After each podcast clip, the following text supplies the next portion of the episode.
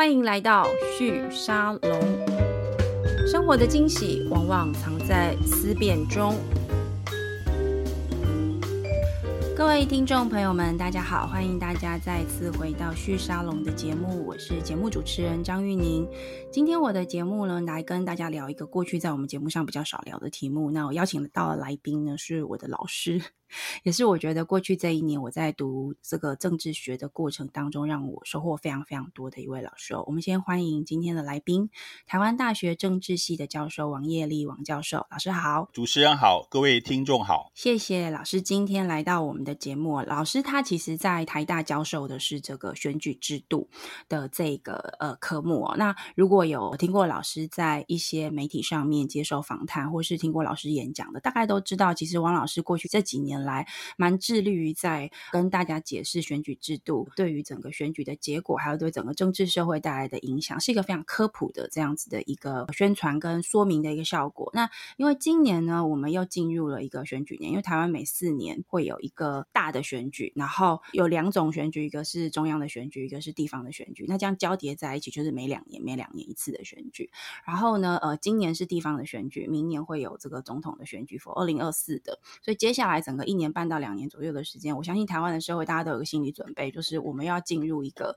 非常疯狂的这个对于选举的一个。呃，讯息的这样子的一个消化跟吸收，也大概大概心里都可以预期到一种呃蓝绿两党这样子的一种对峙的这样的状况，在台湾其实还是蛮常见的。那今天我请老师到节目里面呢，想要跟大家聊一聊，就是我不晓得大家去选举之前投票之前有没有先想一下，就是你投票的这个过程好像有点不太一样。像今年底我们要选的这个，除了这个地方首长之外，我们也要选这个县市议员，然后后年我们要选的是这个呃。总总统跟立法委员，那我们都先不管这个首长部分的选举哦，光是这个地方民意代表的选举，县市议员的选票的投票方式跟立法委员的投票方式，我不晓得大家有没有注意到，其实它是不太一样的。那我就想要先请老师先跟我们解释一下，为什么县市议员的这个投票模式跟立法委员会有这么大的差异？好的，呃，我想我们现在的县市议员，好，就是一般的这个公职人员的，包含了像村里长等等，好，这些民代基层民代的选举呢，我们都是采取所谓的复数选区制，好，也就是每个选区呢，当选的是不止一人，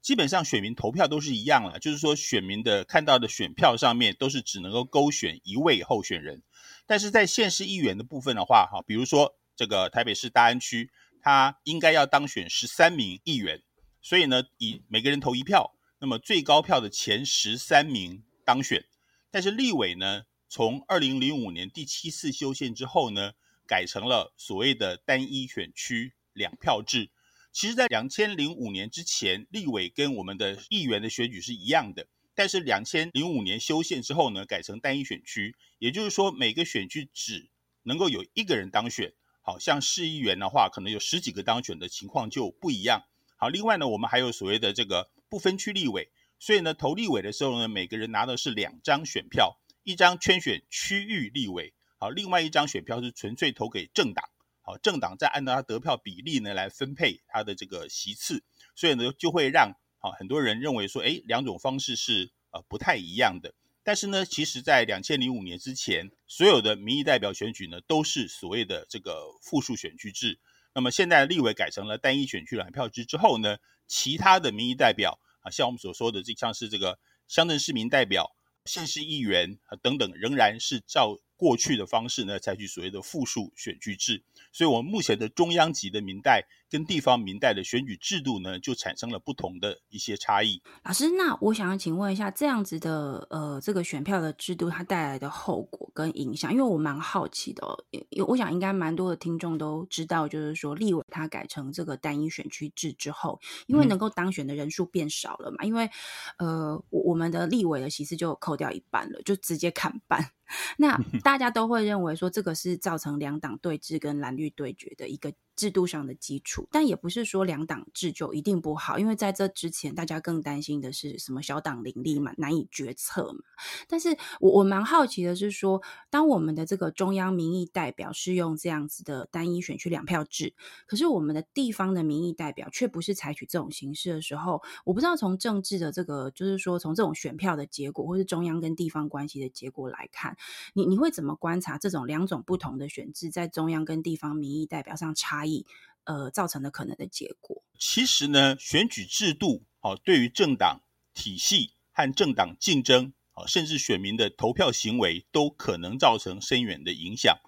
从这个政党体系而言的话，其实，在政治学里面，一个非常重要的理论就是呢，单一选区制容易形成两党制，或者是说，呃，所谓的两党对决的一个这个形式。比如说，在两千零八年第一次使用。这个立委的单一选区制之后，两票制之后呢，到现在几乎民进党、国民党在区域立委的部分，好，几乎囊括了所有的席次。好，过去两千零八年之前的立法院，好，因为采取复数选区制，我们还可以看到有若干的小党，啊，当时的像亲民党或更久的新党，好，台湾团结联盟，仍然可能获得若干的席次。那么，呃，甚至很多无党籍也有机会当选。但是改成单一选区之后呢，现在由我们这个目前的二零二零年这一届的立委选举来看的话，几乎无党籍都已经或小党都已经几乎消失了。好，就少数几个啊，比如说这个呃中正万华区的林长佐啊，他是无党籍，但是我们也知道，事实上他是在民进党的礼让之下才得以这个当选的。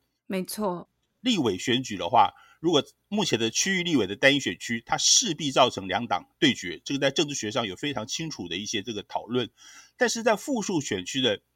民意代表选举，我们就可以看到有大量的无党籍以及小党有机会生存。因为复数选区的话，像我们刚才所举例，文山大安区的话，它有十三个应选名额，所以呢，事实上你只要获得十三分之一的选票，好，就有当选的可能。甚至可能需要的票数会更比例会更少，因为有些人会冲蛮高票的啊。像上次的话，罗志强拿了非常高的票，所以最后呢，当选的人可能只需要选区里面百分之四、百分之五的选票。所以这个时候呢，许多的一些小党，只要他提名得当啊，比如说像这一次我们看到的台湾民众党或者是时代力量，他每个选区可能重点的只提名一名啊，所有支持这个政党的选民就把选票投给他一个人身上，他还是有机会能够当选。甚至无党籍的人，啊，只要他知名度够，或者是地方扎根扎实的话，啊，也大有当选的可能。可能各位还记得，啊，比如说上次的话，这个松山信义区，那么一个著名的网红，这个瓜吉啊，邱威杰，哎，他也能够当选。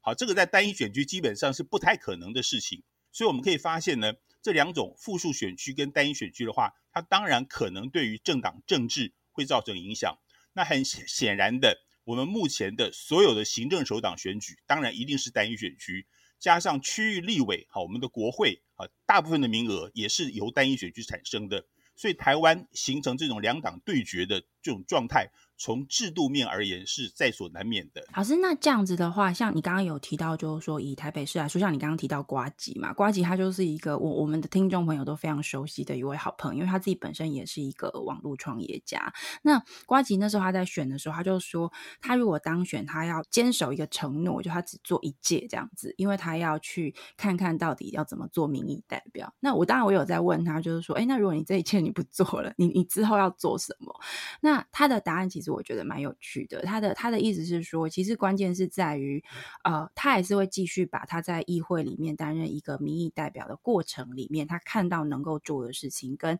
应该要做的事情，就算他没有这个身份了，他也还是会呃用他的方式来参与跟提供更多的这个贡献跟协助。那我觉得，我觉得我在看观察他担任议员跟民意代表这个过程，我有一种感觉，就是说，的确在呃这个呃复数选区的这个结构之下，我们会让让一些意料之外的人。有机会能够进入这个政治选举的这样子的一个市场里面，而且他有机会获得胜利。那这样的观察，我我我有观察到一个时间点，我不晓得老师跟我的观察是不是一样的。我观察到，其实，在太阳花之前，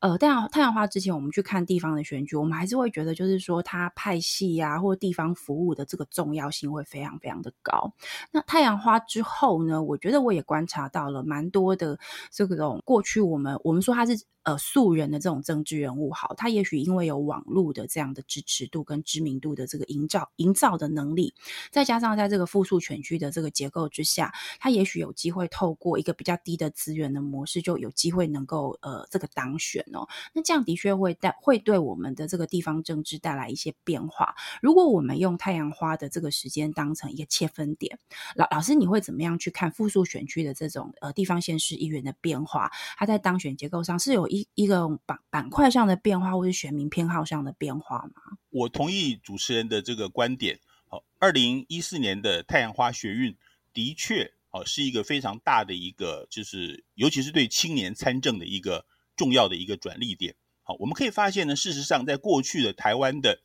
这个地方基层民代，好像是乡镇市民代表啦、县市议员这个层级，啊，其实呢不是说没有无党籍的，好，但是无党籍比例虽然高，但是基本上呢，大概都是一些所谓为派系所把持。好，地方派系呢是非常的这个盛行。好，有一些虽然是挂的是无党籍，但是我们都知道，事实上它就是地方上以台中县而言的话，它它就它就是红派的。好，无论是国民党的红派，或者是无党籍的红派，其实私底下他们是同一个派系的。那么真正一些无党籍啊，或者一些小党是非常非常难加以生存的。那么从这个太阳花学运之后呢，当然也很多人在舆论上，或者是透各种网络呢，鼓励年轻人参选。好，当然太阳花学运呢，也造成了年轻人认为说，哎，其实我是有可能改变一些什么的。好，我是有可能参与政治，而透过我们的参与来改变什么。所以事实上，那个二二零一四年之后啊，比如说这个二零一六，或者是尤其是像到了这个二零一八的基层选举的话，我们可以发现呢，有非常多的一些年轻人投入基层。好，比如说去选这个村里长，好，比如说去选这个基层的民代，尤其是在。呃，县市议员的部分，那么当然在村里长部分，虽然是他的单一选区，但是我们也知道呢，事实上的话，因为他所需要的票数不多，如果说你能够积极的去走动基层的话，还是有非常多的一些当选的一种可能性。因为许多的一些民众也可能对于这个老里长 做了几十年了，那也没有太多的创意或活力，可能也不见得非常满意。所以我们可以发现呢，其实这两届的。就在以这个村里长而言的话，有非常多的年轻人当选啊，这个在台北市尤其是非常的明显。好，过去一想到里长的形象就是那种老伯伯哈那种形象，可是我们现在真的可以发现很多二十多岁的人担任里长啊，并且表现的是非常的具有活力的。那么当然在这个呃基层民代部分，好，如同刚才主持人说的，也的确有非常多的年轻人投入。好，那么尤其是小党，他们也知道这个他的一个制度的机会，就是说在复数选区的基层民代里面，小党也有生存的空间。所以我们看到呢，在立法院里面，虽然小党生存机机会不大，以上次立委而言，二零二零年的话，超过百分之五门槛的，在不分区部分能够分到席次了，除了国民两党之外，也只有时代力量跟这个台湾民众党，那其他小党，包含像绿党啊等等，完全没有办法跨越门槛。但是呢，他们这些政党在基层民代在二零一八年的表现呢，其实还蛮不错的。无论是在台北市议会，或者是其他的，甚至中南部的一些县市议会里面的话，也不乏小党当选，或者是一些这个无党籍当选的这个身影。所以呢，我觉得因为这样的制度机会，加上二零一四年的太阳花学运，的确让年轻人觉得，哎，他是有可能参与。而这些年轻人当选了一些基层的里长。那么，乡镇市民代表或者是县市议员之后，也的确改变了一些议会内的一些生态。好，比如说现在的一些县市的议员，我们也发现，在过去省预算的时候，很多县市都是百分之百啊照章通过啊，也没有什么太多的一些议事记录等等。但是因为有一些年轻人的参与的话，他们会越来越重视，要依照这个议事规则走。然后呢，有许多的一些公共事务还是必须采取公开透明啊一种方式。那么也要接受民间的监督等等。这些呢，我觉得这几年来在地方的基层议会里面也正在逐步的在发酵中。啊，我想对于整个的台湾的基层民主而言，好，这样的方向当然是值得期待的。嗯哼，老师，那我我想再呃接着顺着您刚呃讲的这样的一个现象来看一下，就是说在地方因为这种复数选区的制度，它让我们讲非蓝绿以外的，应该讲蓝绿以外的这样子的比较少政党资源的这种无党籍候选或非常非常小的小党的候选人，他们也有机会可以当选。但以现在选举制度来说，他们如果要当选的话，在资源的配置跟准备上面，从您的了解，大概还是要有什么样子的基础，才能够有助于他们能够当选呢？当然，这个许多的一些呃，像是以县市议会来说的话，许多的一些小党或无党籍，他们知道，好，从制度面的因素，他们是有机会当选的。当然，还是必须你要得到一定的选票嘛，嗯、要排名在前几名，你才有机会上。当然，个人的资源，我们知道呢，它其实来自于很多不同的一个面向啊。第一个当然就是政党标签啊，像我刚才说的，可能一个台湾民众党或者时代力量，他靠着政党标签。那么就能够有机会获得支持这个政党的人，好爱屋及乌，把选票投给他。像上一次的话，在台中市的这个南屯区，好有一位这个时代力量的新人，啊初出茅庐，大家都不晓得他是谁，可是他他差一点把一个老牌的市议员只差了九票，啊差点就把他挤掉了。那主要就是当时啦，好当时对于这个时代力量的认同者，虽然不认识他，可是冲着时代力量，我就要投给他一票等等。啊，当然这是新人，就是说尤其是小党的人，他能够。透过政党标签来吸引的一些呃这个政党标签的这个资源，当然另外一方面，很多新人的话，我也认为说他们也必须要行走基层，好，还是要行走基层。你总是要拿出跟这个选民之间互动。那么，因为你没有这个政党标签，尤其是无党籍的，你就是必须要靠基层的这个经营。那么，所以有一些可能他做过里长之后呢，他进一步想要选市议员的话，哎，就可能。靠着他过去几年的这个一些这个服务的口碑，好能够吸引选民的支持，然后就是从选民那边来获得他的一个所谓的最大的一个支柱。那当然，另外一方面，我也我们也了解，其实很多的一些网红或者是名嘴或者是主播啊，因为他们本来就具有知名度高的这个光环，所以能够也靠着这些方式呢，啊，像刚才所提到的瓜吉就是一个例子嘛，好，所以以以这个方式来当选，好，当然无可讳言的。许多的无党籍，其实他们的背后呢、嗯、是正二代，好，他是，他的父执辈可能在当地本来就经营了很久了。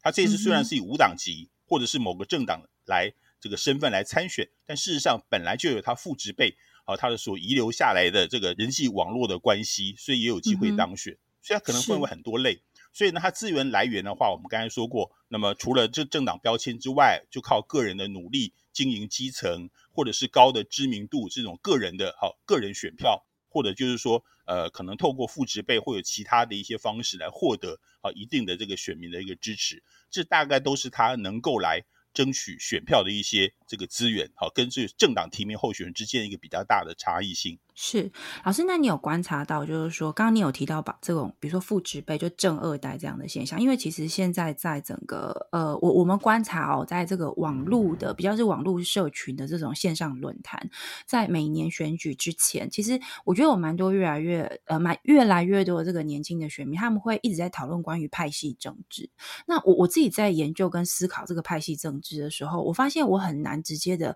一刀切的说派系政治是对的或是错的，是。好的或者坏的，因为它某个程度其实也跟就是说政治这个专业的这种严格，或者是说这种脉络、人脉网络的这个严格是有关的。我不知道老师您会怎么思考派系政治，它在一个选举社会里面的一个呃所扮演的角色，以及它的长期发展来说，我们怎么去看待它？一个选民怎么去看待派系政治，会比较容易呃做出一个比较是呃相对我们说理性的选择。我想所谓的派系。好，这个是不论古今，好，不分中外。那么自古以来，事实上派系在人类的团体活动里面，终究是很难避免的。好，包含就算是一个这个一个公司，好，任何的团体哈，甚至军中，好，各式各样的我们教育圈里面，其实难免都有所谓的派系。好，因为可能是意气相投嘛，或者是利益相同，或者是理念相同等等，自然的就会有所谓的派系的形成。好，我们无需用太道德的眼光看，因为它真的在人类的团体活动里面是很难消失的。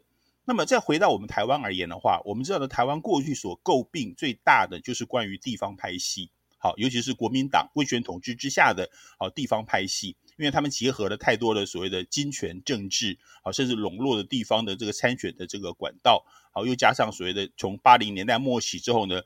那么所谓的黑道渗入到所谓地方派系，所以大家对于地方派系呢，一直都保持着不是非常正面的一些这个观点。那么这是国民党的地方派系。当然，如果我们可以发现，就民进党而言，他从一九八六年九月二十八号成立之后呢，民进党也一直都是以所谓的派系共治，好，作为这个政党运作的最主要的核心。好，一直到了今天，好，一直到了今天，我们也知道，其实民进党一谈到任何的人事布局，都会考虑到派系的平衡。好，现在我们时常听到啊，什么英系啦，什么苏系的人马，新潮流啦，这个郑国会等等。民进党事实上从他一九八六年一成立，就是我们所说的派系共治，到今天为止，本质上并没有改变。只不过它跟国民党的不同是，民进党的是以中央的派系为主，然后各个地方的政治人物呢，纷纷加入不同的中央的派系，而国民党的派系呢，主要是在地方。他当然目前的中央的派系呢，似乎也蠢蠢欲动，但是还没有像民进党那么的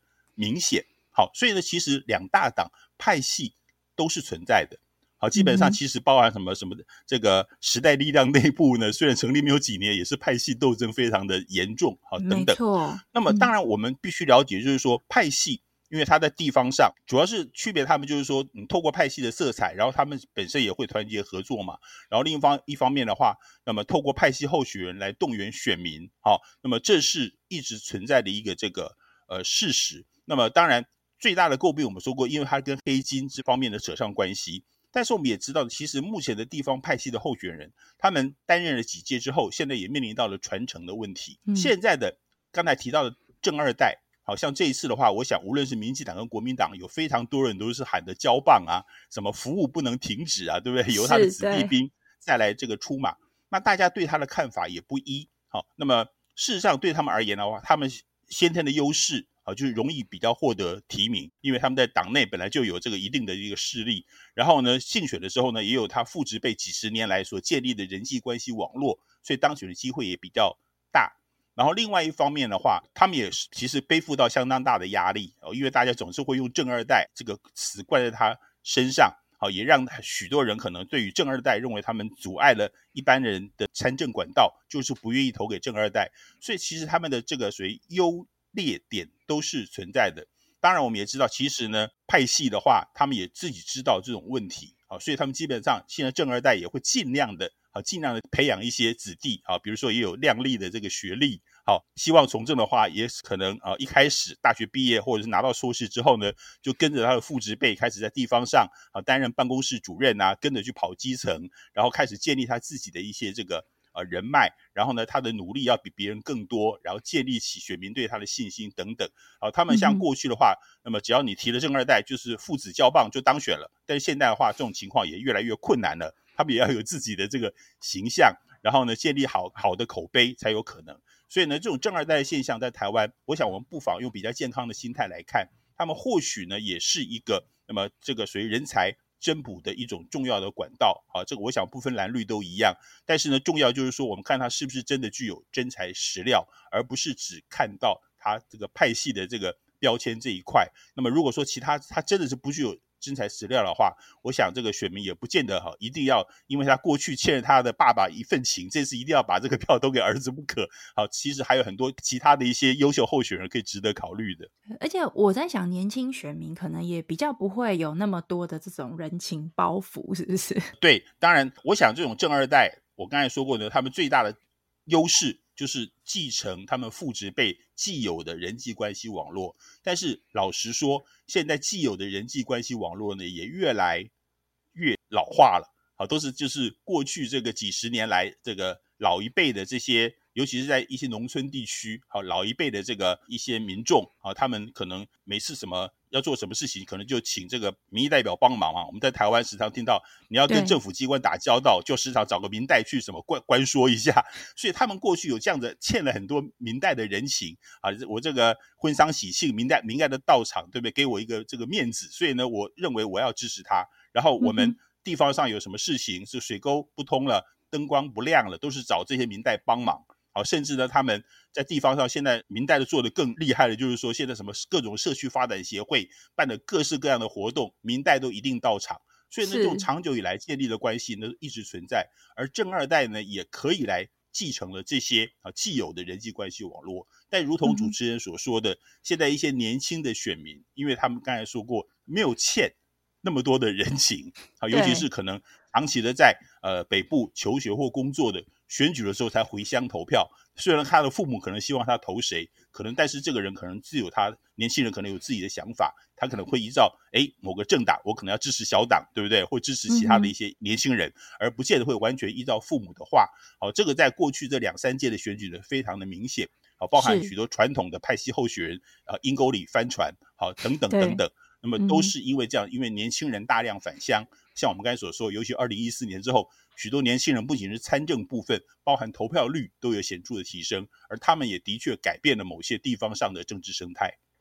老师，那你因为大家都会有一种就是口耳相传说年轻人对政治冷感这样子，你你觉得你现在还赞同这样的一个描述模式吗？其实这个费可以分为很多层面而言了。那么我们其实刚才也谈到了二零一四年的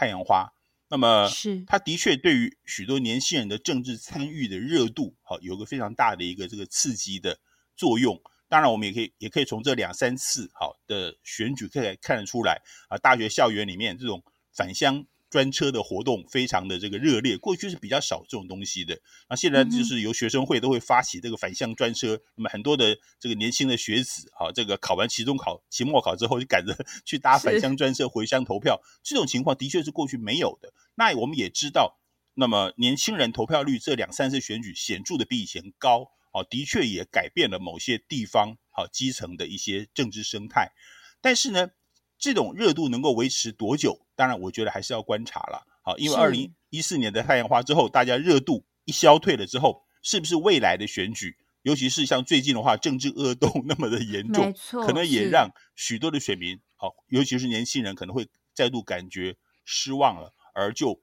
不再参与这个基层选举，尤其是像我们今年的这个县市长选举、九合一选举，呃的投票率。我们就可以做一个很好的观察指标，是不是也如同二零一八、二零一四年的时候那么的高？好，那么这个都是可以一些观察的一些指标。所以我觉得年轻人的这个所谓的政治冷感的话，其实这是一个普世的现象。也就是说呢，每一个国家啊，包含了美国、日本在内，年轻人普遍对于政治不热衷。好，那当然这个因素蛮多的。第一个可能觉得政治离我们太遥远，尤其是年轻人啦。那么他不会感觉到这些政策的改变对我有什么重大的影响。那后来呢，他们刚刚开始呢，出入初出社会之后呢，啊，忙着工作，啊，忙着谈恋爱，忙着这个存钱，啊，或者是要生小孩等等，所以他们也没有太多的心力去关切这个政治。这都是造成，比如说四十岁之下，啊，尤其是三十岁之下的年轻人投票率不高，啊，这是他的一些社会性的因素，啊，又有一些政治上的一些理由。所以呢，事实上，世界各国的年轻人投票率啊。如果跟中老年人比较起来的话，都是比较低的。好，台湾也不例外啊。只是说最近的话，因为太阳花之后的话，年轻人的确在投票率上，或者说在参政部分的表现是比过去更为这个热切。但是它是不是能够持续下去？我个人是比较保守的观点，还是认为还是需要再观察一阵子。老师，你会保守的原因是因为您认为，就是说一四年那个时候太阳花，一三一四年那样子的一个比较呃热情的这种参政状况，或者说想要去改变现有的这种蓝绿分工的这样的一个政治状况的那个热情，嗯、在经历过呃一八的选举，那现在是二零二零嘛，然后明年要处理二零二四，你是说其实今年这个选举是一个蛮重要的一个观察的一个时间点，对吗？对，因为呃基本上的话，中央层级的选举像选总统。好，那么或者是选像个立委的这样的选举的话，投票率都会比较高啦。这个不仅是年轻人，包含中老年人也一样。我们从整体投票率而言的话，我们都可以了解。像上一次的话，那么这个二零二零年的选举投票率还超过了七成嘛。但是一般来说，像九合一选举、县市议员选举的话，投票率大概几乎很难达到七成以上。好，那么都是大概六成多一些。好，所以尤其是年轻人的话，他可能会为了选总统。啊，不惜一切哈，返乡投票，或者是买飞机票飞到澎湖、飞到金门去投票。但是选县市，对，你选县市长或选乡镇长，一个方面你可能对他不熟悉，尤其乡镇长或村里长，我听都没听过，我不会为了这个宁愿这个挤高铁，对不对？然后买高铁票跑回高雄，来回两三千块，去为了投这一票，你可能年轻人就不会那么的。热衷，但是总统大选的话，像上次二零二零年这个这个所谓的这个芒果干炒的那么严重，很多年轻人当然会愿意去投票。但是我觉得说，像今年的话，好，因为今年的二零二二年选举，其实我们了解，距离选举呢的投票日还有这个三个多月的时间，但是从一开始基本上就是负面选举居多。好，那么也让很多人其实老实说了，是已经很蛮蛮倒胃口的，然后也没看到太多人提出太多呃比较具有吸引力的政见，所以这些因素是不是会影响到了年轻人的投票率？我是值得，我是觉得蛮值得观察的。不过这个事情我觉得也蛮有趣。刚刚你老师其实你已经有提到，就是说距离选举还有三个多月的时间，但是呃最近的这个选举的一些议题都走那种很负面的，像这个林志坚的事情大家都晓得嘛。然后因为这个事情，所以我们又看到网络上有很多人在讨论说，哎，这种蓝绿对决真的是受够了这样子。那呃我我不晓得老师你观察这个呃台湾的选举这么多年，你整体的感受，你你觉得台湾的？制度，台湾的政治体体系体系的这个形态，是真的有比较民主吗？就如果我们用个比较广泛的这样的一个感受来描述它的话，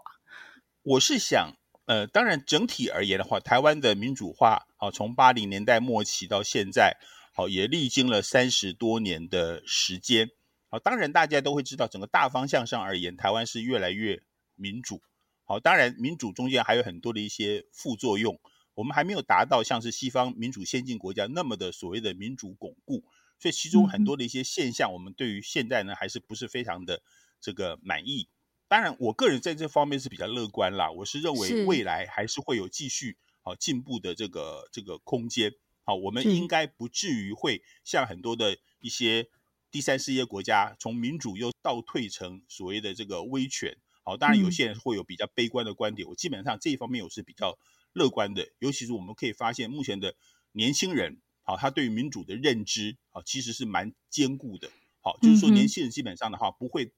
认同，好，这个太一些非民主，或者说有些太多一些弊案的一些这个表现。好，其实这方面，随着年轻人越来越成为台湾的整个这个国家的社会的一个中间之后，我相信我们台湾的民主应该不具有太大的改变。那么，包含我们也了解的，像是。我们以民进党为例而言，他这几年执政，其实呃基本上受到台湾民众还算是蛮不错的一个支持。但是最近一连串的事件的话，可能也会让很多的这个年轻人的支持度马上就会有一些变化。我们以上次林，你刚才提到林志坚而言的话，对论文门造成他退选的重要因素，就是一就是说，当台大做出了决定之后，我们可以发现当时的民调林志坚的支持度马上掉，马上掉了蛮多的。所以这也是造成他退选的重要因素之一。好，所以这些因素看得出来，台湾还是蛮多人很在乎这些事情。好，所以有这样子的力量支持的话，我不认为说台湾的民主会有大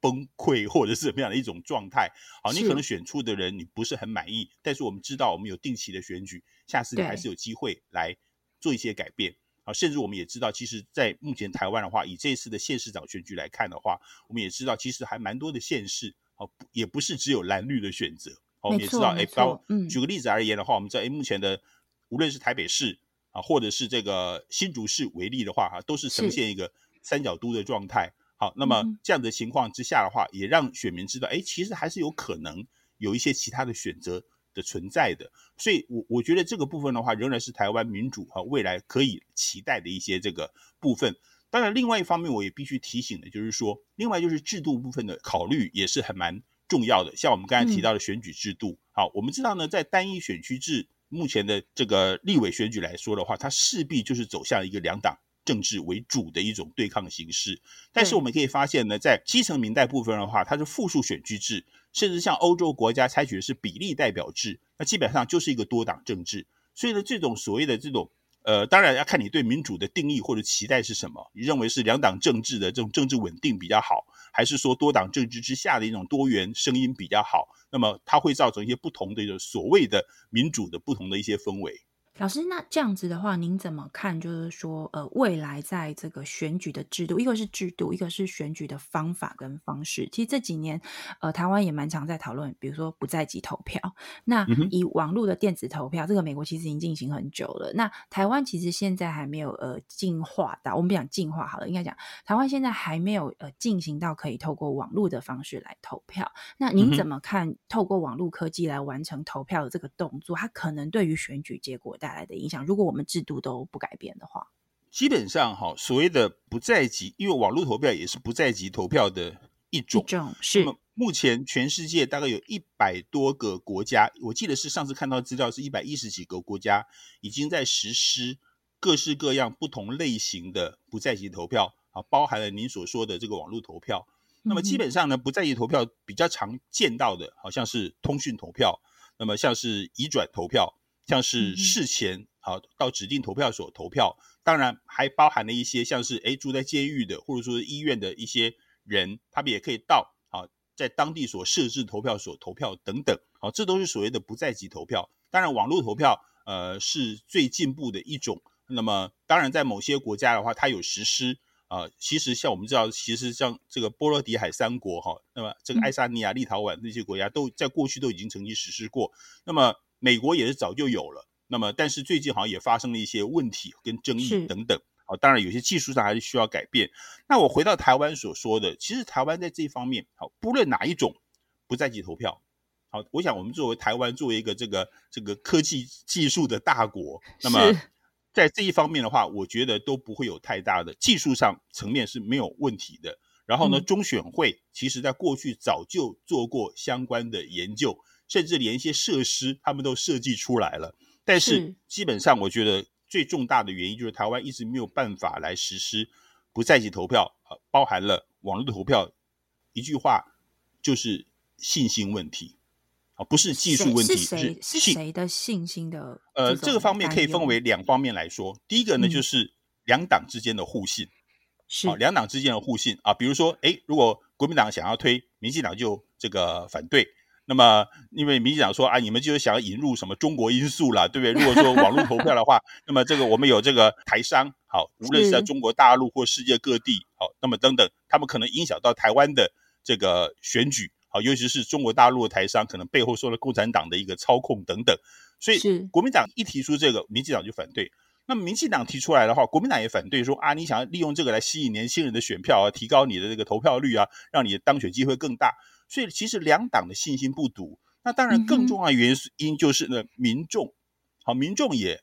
信心不足，好，认为中选会弄这些这个所谓的不在籍投票，啊，包含了通讯投票啊，或者是这个网络投票等等，好，他们就担心会有作票，好，因为台湾过去的话，作票的事件一实在是令人到现在还不肯完全的这个放心，所以一方面。两党互信不足，所以在立法院里面想要通过相关的法案是很困难的。一方面呢，民众的信心也不足啊，所以说在民意的支持度上的话，也没有办法让这个案子呢成为非常急迫的这个案子。虽然我们在公民投票法里面已经明文规定了，哦，公投可以采取不在籍投票，好，但是虽然这个连法源都有了，可是到现在为止的话，那么所谓的公投的不在籍投票还是没有办法实施。好，本来前一阵子立法院也有人在推说，哎、嗯，那我们今年十一月二十六号九合一选举，我们不是还要办那个呃修宪复决吗？好，我们可不可以就采取所谓这个不在意投票的方式？但是后来也是不了了之了。那么下一次的这个公投的话，嗯、那么可能是这个一年或两年以后的话。那么我们是不是可以按照已经有法源的公投，尤其这是全国性的议题的话，其实没有这个选区的这些问题的话，是不是比较容易实施的话，可能还要看两党在立法院里面这个立法的这个速度。目前行政院已经有提出来了，但是没有包含这所谓的网络投票，就是不在意投票的话，将要采取以这个移转投票为主啊，比如说像我们所说的公投，全国一样嘛。你无论是在高雄投或者台北投是一样的，你只要先办理这个户籍，就是我要选择在哪边投就可以投了。那么这个方式最简单的，是不是可以来先实施啊，并且先不包含啊中国地区？那么因为有些人有疑虑 啊，就是我们台湾本本身好先来试办这种方式，如果有可能的话，下一次公投看有没有可能实施。但是，呃，网络投票的话，可能还有很多民众担心里面的所谓的治安的问题，可能暂时，我个人觉得暂时可能还没有办法立刻的实施。我我觉得刚刚老师的解释非常的清楚，就关于这个不在籍投票，他选择了很多种不同的方法，在很多情境上面，我觉得社会的信任蛮重要。刚刚老师有提到这个波罗的海三小国嘛，那我刚好去过爱沙尼亚呃参访过，那那时候我有去访问他们，就是专门在在组织他们整个这个线上投票选举制度的这个官方的单位。那他们就请我们猜测，就是说为什么他们的这个投票是二十四小时的？就是他的逻辑是这样：如果今天今天是呃这个八月一号好了，那八月一号这天如果是投票日，那就那一整天你都可以去投票，而且在那一整天之内你是可以去改你的票的。那那时候我就觉得很好奇，我问他们说：“哎，为什么一定要这样子？”他们叫我们猜很久，我们都猜不出来。他最后呢用一个手势比给我们看，他就拿了一把枪，这样。就用一一把枪的这个手势来解释这个事情，嗯、我不知道老师有没有听过这个比喻哦。我我我听完之后，我的确觉得不同的这个投票机制跟形式带来的选举的这个理解，跟你应对它的方法真的很不同。他说呢，因为他们后来有试过一个情境，就是如果有人拿着枪顶着你的头，然后要你在他面前在网络上面投给某一个他偏好的人，你必须照做。但是呢，他们评估过了，这个拿着枪的人很难二十四小时顶着你的头做这件事，他总是要离开的。然后呢，再来就是说呢，如果今天有人要做票，想要去胁迫大家做这个票，因为网络投票的问题就是大家都看不到你。你你是在私底下的行为去做这件事的，那整个投票行为是在网络上这个系统发生的。但即使系统本身是可被信任的，你投票的这个人所处在的环境也有可能是被别人操控的。那他的意思就是说，如果今天每一个人都有二十四小时的去改票的时间，那这个想要去操纵选举结果的这个集团或这个人，他的成本过高，因为他一次只能一个人只能去改变一张票。那这可以相对降低，就是说这样子的投票的一个弊端发生。那我那时候听完这个。故事之后，我我其实最大的感想就是说，的确就是我我们我我们常常会谈制度，但事实上制度里面也包含了老师刚刚讲的这个投票的方法，投票的方法跟模式也会决定投票的很多的这种不同的应对模式跟它的成本哦。那我我相信网络投票，呃，我我自己感觉其实对于年轻人来说会比较有号召力，以及对于、嗯、呃很多生活在国外的一些台湾的这个子弟们，他们也都在国外都非常关心台湾的政治的一个结果。那所以其实网络投票如果成型的话，嗯、它的确是蛮有可能会改变选举结果的，对不对？对，我我了解，因为我想如果有网络投票的话，第一个投票率一定会增加嘛。好，包含您刚才所说的，在一些异地，啊，或者是甚至像这个台北、高雄，哈，这样子的一些呃，所谓北漂青年，他们一定会是、呃、因为投票成本降低，他一定会增加投票意愿，所以投票率的增加，啊，当然有可能会改变一些这个投票的这个结果啊。其实我们也了解，其实很多的一些资讯界的朋友也知道啊，因为很多一般民众的话，那么对于资讯不是那么理解的，他可能会担心治安问题。其实资讯界的人认为这个方面，他们在技术上早是早就可以这个克服了，早就都解决了。对对，所以这方面的话，只是说还是说了民众的信心啦。如果说有一旦哈，多数民众可以信任这个东西的话。我相信这个属于技术上，如果说连这个爱沙尼亚都做得到，我相信我们台湾在科技的这个技术上的话，在资讯通讯的技术上，绝对不可能好比这些国家来的落后嘛。当然可以做得到，好，就是主要就是呃，目前就是两党愿不愿意通过这样子相关的一个法律，好，另外一方面民众是不是愿意支持，好，我想这是最重要的。但但是我非常同意，就是说，那么如果说呃网络投票可以来实施的话，它的确。能够鼓励更多的人参与，投票率会提高。那么，当然对于台湾的这个选举的风气，或者是甚至政党政治形态啊，都可能会造成一定的影响。是老师，那最后我想要请教您哦，就是你知道我们同学私底下都叫你 行走的这个选举百科全书哦，就是我不管哪一年的选制，或者说哪一年的一些台湾的重要的选举的一些结果，不管是中央或地方的，其实你都还蛮就是熟悉的，随时都可以拉出来跟我们分析哦。那我我最后想要请教你，作为这个行走的选举制度百科全书，你你怎么看政治学？这个学科对于一个民主社会的，影响或重要性？因为我我知道你其实蛮致力于这样子的一种科普，所以你不辞辛劳，不管你怎么样，你都尽力的能够跟大家聊这些故事，你都很愿意聊。那会会驱动你去做这样的事情？你你怎么看政治学这个学科？呃，其实呃，我想借用这个两千三百多年前的这个政治学之父亚里士多德，他曾经说过，政治是首要科学。好，就是政治所谓的 master science，任何的其他的一些学问，那么或者是任何的一些我们人民周遭的事物，其实都是跟政治是有关的，没有人能够脱离政治。好，我们可以看到，哎，这个所谓的我们的防疫的政策，好，一旦政策下去了，每个人都会受到影响。好，那么教育改革的政策一旦决定了，那么每一个人，甚至一个世代的一些年轻人都会受到影响。那么，比如说我们最近的这个呃，包含了这个资料审查，这个所谓的这些这些制度的这些实施等等，哎，或者是九零年代决定的广设大学的政策，造成现在的很多大学都要倒了，对不对？这个少子化的一些影响。而且是在那个时候，我们不一定知道会这样子。对，所以你不要以为政治不会影响到你，它真的可能影响到你，嗯、甚至你的下一代。所以我个人认为，因为很多台湾过去的话，因为在威权时代嘛，认为政治很可怕。嗯那当然有很多世界各国年轻人认为说事不关己，跟我无关，但事实上它真的是跟我们每个人都是呃息息相关的。所以我觉得每一个人，不管你喜不喜欢、讨不讨厌政治，其实政治一定会影响到你。所以呢，我们也鼓励啊年轻人，其实你不见得要参与政治，但是至少你要你要这个了解政治。那么套一句过去几年这个美国哈佛大学校长说的话：我们上大学的目的就是要分辨哪些人在胡说八道。那么 你你多读了政治之后，你也知道哪些政治人物在胡说八道。那么当然是对我们的未来的作为国家主人的选择是非常的重要的。当然我们也知道，像我们自己在政治学里面这个教书，你也可以发现很多人一些年轻人，他第一志愿选择读政治系啊，真的会觉得政治它的影响层面真的是太广了。好，那么公共政策的决定，好等等等等。所以我觉得呢，我们。不见得每个人都要参政了，好，但是我想每个人要了解基本的了解政治，好，这是一个非常必要的一个这个基础的一个这个工作。好，谢谢呃王叶丽教授王老师今天来到我的节目里面，呃花蛮长的时间来跟大家做这个政治科普哦。那今天我们第一次邀王老师来先做科普，但是呢，因为接下来这一整年呢。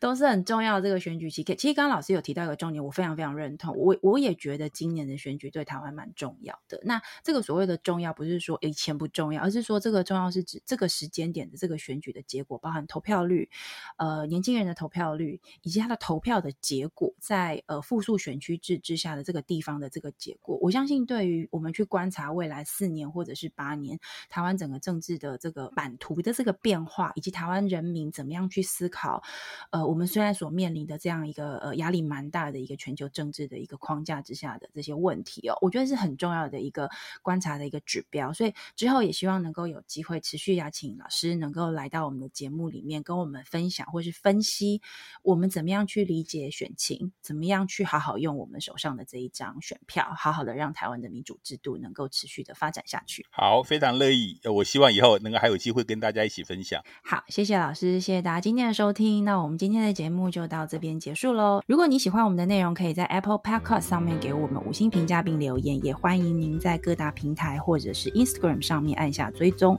那么下一集我们的节目更新的时候，就会自动通知您喽。谢谢大家，拜拜。